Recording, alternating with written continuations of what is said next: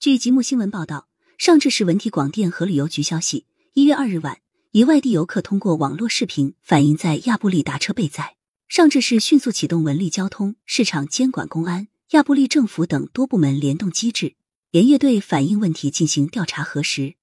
经查，该游客乘坐的车辆无道路运输经营许可证和道路运输证。属于未取得道路运输客运经营许可，擅自从事道路旅客运输经营的非法营运车辆。一月三日，上至市交通运输局已对涉事车辆依法实施行政管控措施，对驾驶员田某某进行立案调查。依据《中华人民共和国道路运输条例》等相关规定，依法作出对非法营运车辆责令停止违法经营，并处三万元罚款的行政处罚。